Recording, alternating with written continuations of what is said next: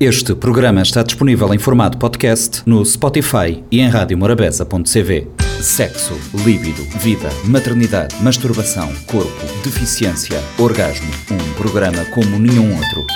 O G da Questão, com a jornalista Lourdes Fortes e a antropóloga Celeste Fortes. O G da Questão, terça-feira, 10h30 da manhã e 4 h quarto da tarde.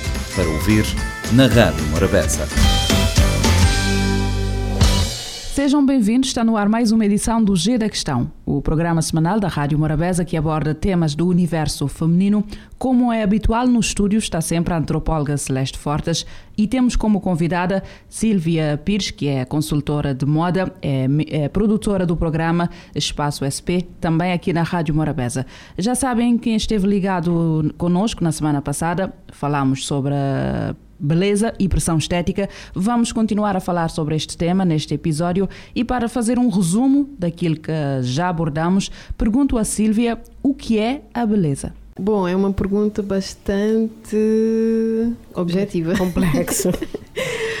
Eu acho que a beleza, a beleza existe em todos nós. Eu sou uma pessoa suspeita para falar de beleza porque eu acho que cada pessoa tem o seu diferencial. Cada pessoa é belo dentro do que é realmente, porque a beleza não é só o corpo em si, não é? É tudo que complementa a pessoa. É aquilo que a pessoa é, é a forma que a pessoa é e, uh, e o corpo importa também, não é? Mas é tudo complemento, porque eu já vi pessoas muito giras, tipo à primeira vista, e depois para mim tornarem-se pessoas feias. Isso é o meu conceito. Eu acho que a Celeste quer dar uma chega. Para mim, beleza é, é como disse assim, é, é, um, é um conceito muito relativo. Nós estamos aqui, obviamente, a falar de beleza onde damos a ver mais o corpo, porque numa relação como se costuma dizer, é a primeira impressão, né? É aquela questão da primeira impressão, as pessoas vão-te avaliar já pelo corpo, né? Pela forma como tu vestes, né? como estás maquilhada e por aí fora. Uh, mas, um, mas a beleza é uma construção social, é uma construção cultural, é uma construção temporal. Na semana passada a Silvia falou dessa questão de sazonal, né? Hoje é tendência a isto, amanhã é tendência a aquilo, é como a beleza. Pode ser que daqui a uns dias o que, o que seja belo. O estereotipo de beleza que as pessoas Exato, seguem. É um, é um padrão muito instável. Bem, isto não é uma pressão exclusiva das mulheres, também os homens sofrem com esta pressão, pressão estética. Ó Celeste, eu acho que aqui é a parte em que tu gostas, porque vivemos numa sociedade patriarcal e machista. Hum. E isto tem os seus efeitos na opressão das mulheres na procura do corpo perfeito. Sim, eu acho que, quer dizer, é que torna-se mais visível, né? Como eu costumo dizer, é, nós as mulheres é que socialmente temos que responder a mais expectativas. Os homens, os homens não têm essa pressão para responder às expectativas. E no que toca à beleza, eu acho que a pressão é maior sobre nós, sobre, sobre as mulheres terem um corpo belo, perfeito, uh, dentro de, deste padrão que é uma caixa para mim. Padrão é uma caixa. Para quem não, para quem não, não vive essa pressão, consegue viver melhor aqui em Cabo Verde, nesse, nesse contexto machista e patriarcal. Mas para quem não sabe lidar bem com essa pressão, ou para quem não entende que é uma forma de submissão, é, é, mais complicado, mas uh, eu acredito que as mulheres mundialmente sofrem mais com essa expectativa de responderem a esse padrão. Uh, Silvia, as redes sociais, sobretudo o Instagram, uh, assumiram o papel que antigamente era desempenhado pelas revistas. Quem é que não queria ser uma capa de uma Exato. revista de moda? Principalmente para vermos a mulher de sonho, a mulher que naquela altura era considerada a mais linda, a mais perfeita. Hoje isto está no Instagram com os influenciadores, influenciadores. ou influencers, influencers. a assumirem este papel, o corpo sarado, o corpo fitness, o corpo sem isso, sem aquilo, embora de vez em quando apareça lá uma voz no deserto, a dizer que um corpo é um corpo, não interessa se está sarado ou menos sarado. Uh, o fato, já sabes, eu tenho um, um, programa de rádio e tento estar sempre a acompanhar as coisas, porque também acompanho o mundo da moda. E, mas a minha moda é mais voltada para a sociedade em si, para a sociedade real e aquilo que eu acredito que nós devemos ser, ou seja, temos, umas, temos tendências sim, mas devemos adaptar essas tendências à nossa pessoa e nós devemos saber como reagir a elas e não seguir a regra o que nós vemos, que é aquilo que eu estava a dizer, criar um, Uma criar uma, personalidade uma é um quadrado, uma caixa, como tu me É por isso que eu te vou perguntar como é que isto. Olha, eu sinceramente. Como é que isto. de-. Deixa-me só concluir aqui. Como é que isto deturpa a percepção real que temos ou que devemos ter sobre o corpo? Porque nós sabemos, olha, na parte estética, nós sabemos que há pessoas com acessibilidade a várias ah, transformações estéticas, digamos assim, que é cirurgias, que é botox, que é mais nisso, que é mais aquilo. Coisa que em Cabo Verde não temos possibilidades monetárias para estar sempre a fazer. E nós sabemos que tudo tem prós e contras. O que é belo nas fotografias pode ser horrível à frente a frente que nós podemos ter essa percepção. Então, o que acontece? Ah, nós vemos, por exemplo, homens bastante musculosos com mulheres bastante. porque criam aquela imagem toda à volta deles, mas o que importa é o corpo ou o que, o que, que nós vivemos mesmo no dia a dia, nesse, nesse caso. O fato de falares também das revistas antigas, como é que era feito, eu, eu, ah, eu gosto muito das revistas antigas, eu tenho saudades, mas eu gosto de esfolhear um livro, de uma revista, gosto de ir, de ir comprar as revistas na, quando vou a Portugal e ver ah, as novidades e sempre também na internet nós temos acesso a isso e eu pessoalmente não estou muito a seguir a regra nós vemos o que um influencer coloca mas lá nós somos acho que nós próprios temos a escolha de saber o que é bom ou mau para nós, não é? Nós devemos, temos essa obrigação, não, isto é, está bonito sim, mas podemos optar, olha, está bonito nela, eu vou só pegar nisto pedacinho e vou trazer para mim. O resto não é a minha pessoa, então eu não vou querer ser uma Beyoncé se eu não sou uma Beyoncé. E como é que explicamos este comportamento? Porque, apesar disto que disse a Sílvia, de termos a capacidade crítica de saber escolher e de adaptar as coisas, aquilo que verificamos é que há um consumo desenfreado daquilo que é publicado nas Total, redes. Estamos é? a, temos que estar na moda, a seguir a tendência. Não temos, mas criou-se esta falsa Ideia. ideia de que temos de estar. Exatamente. Socialmente, antropologicamente, há de haver alguma explicação, Celeste. O consumo é um exercício que nós fazemos enquanto pessoas e enquanto grupo para nos sentirmos satisfeitos.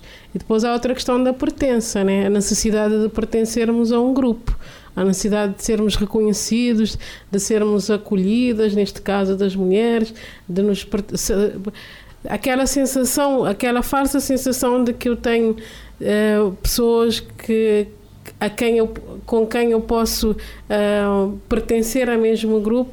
Então há uma necessidade mesmo identitária de nós pertencermos e isso acaba por refletir no consumo, porque se a Silvia aparece aqui com, com, com os óculos e ela é uma influência, então eu vou comprar uns óculos Ah, igual a da Silvia, por- porque isso. Tenho que comprar porque eu. sou assim eu sinto-me mais próxima dela e pode ser que ela se torne minha amiga ou, ou, ou que façamos parte do mesmo grupo. Há uma necessidade de, de pertença sobretudo hoje em que a sociedade de consumo criou essa ideia de de tudo mais eh, é tudo não há substância nas relações. Então acabamos por ter mais essa necessidade de, de pertencermos Esta é uma questão que eu acho que pode servir para, para as duas. Uh, começa a Silvia então então começa a Sílvia. Uh, no teu entender, os, uh, as redes sociais são responsáveis por criar ou aprofundar a insegurança que existe e esta pressão estética, porque podemos dizer que não existe, mas ela está lá. E todos os dias é vemos. forte, sim. Sim, é forte. Portanto, o- as redes sociais, sobretudo o Instagram, que é lá onde está a maioria das coisas e é o que é mais consumido aqui, também tem uma responsabilidade nesta pressão. São elas também opressoras, não é? sim acabam por ser, porque na verdade há muitos que estão a ser comerciais, né? Eu quero vender isso, eu quero expor isso e vou vender isto desta forma. E acaba, como eu disse, há, em tudo há um lado positivo e há um lado negativo. Podem estar a, a empreender, a criar algo ah, que motiva, motiva a própria pessoa a estar a mostrar aquilo que é, ou às vezes mesmo criar uma imagem à volta do que é, que nós sabemos que há muitas ou muitos influencers que só criam uma imagem e não tem nada a ver com o que são.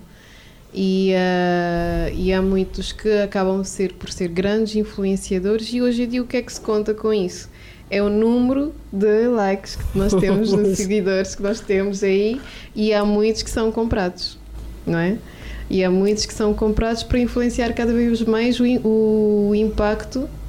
Uh, por exemplo, vou dar um exemplo: eu sou baixinha, estou uh, com falta de motivação, vou criar uma imagem de mim própria que não é real, vou começar a fazer uh, fotografias que dá para fazer de um ângulo para ficar assim bem vista, com maquilhagem e tudo aquilo, aparece aquilo que é um modelo, não, mas não pode sair à rua para mostrar quem, quem é.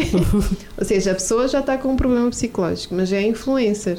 Depois tem dinheiro, é, tem uh, bens monetários, dá para estar sempre a comprar seguidores.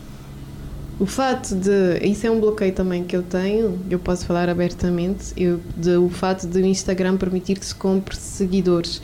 Então nós vemos pessoas com milhares de seguidores, não é? Então vamos, ai, a pessoa é famosa, tem muitos seguidores, na verdade, mas aquilo influencia o psicológico de quem está a ver. Está, então é um nicho daquilo que tu disseste dos grupos, pertencer a um grupo, já viu que, uhum. que é seguidor, mesmo que não goste, mas eu tenho que seguir porque aquela pessoa tem 150 mil seguidores. É a parte negativa do que nós estamos a seguir, só por o fato de e não ser não ter essência, não sabermos o que é que estamos a seguir. Seguimos como se fôssemos carneiros, não há personalidade. Para mim essa é a Sim. parte uh, pior que existe em termos de redes sociais e, e as influências. Mas a parte positiva é quando trabalhamos a personalidade das pessoas e trazemos a autoestima que é outra, essa é a parte positiva. Trazemos a autoestima tanto das mulheres como dos homens para uma sociedade que antes não se podia mexer, não se podia mover, não se podia fazer nem empreender. Uh, Celeste, para fechar, é preciso perceber que a beleza é uma opinião e não um consenso. Credo, onde é que foste buscar essa pergunta? Eu li na internet. Sim, não, é, não, é um, não é um consenso, não. A, a, beleza é, ela é relativa, ela é muito pessoal e tem muito a ver com a autoestima. Tem muito a ver com a forma como nós nos sentimos e como nós uh, nos vemos uh, como pessoa. Como disse a Silvia, é uma questão de, de personalidade, né? Se eu tenho uma personalidade forte, se eu sei quem eu sou, o que é que eu quero, é muito mais fácil gerir essa pressão Uh, imposta pela sociedade de filtros. E terminamos assim esta edição do Gira Questão. Durante as duas últimas semanas falámos sobre a beleza e a pressão estética. Voltamos para a semana com mais um tema ligado ao universo feminino. Até lá. Sexo, líbido, vida, maternidade, masturbação, corpo, deficiência, orgasmo. Um programa como nenhum outro. O G da Questão, com a jornalista Lourdes Fortes e a antropóloga Celeste Fortes. O G da Questão, terça-feira, 10 e meia da manhã e 4 e um quarto da tarde. Para ouvir na Rádio Morabeza. Este programa está disponível em formato podcast no Spotify e em radiomorabeza.cv.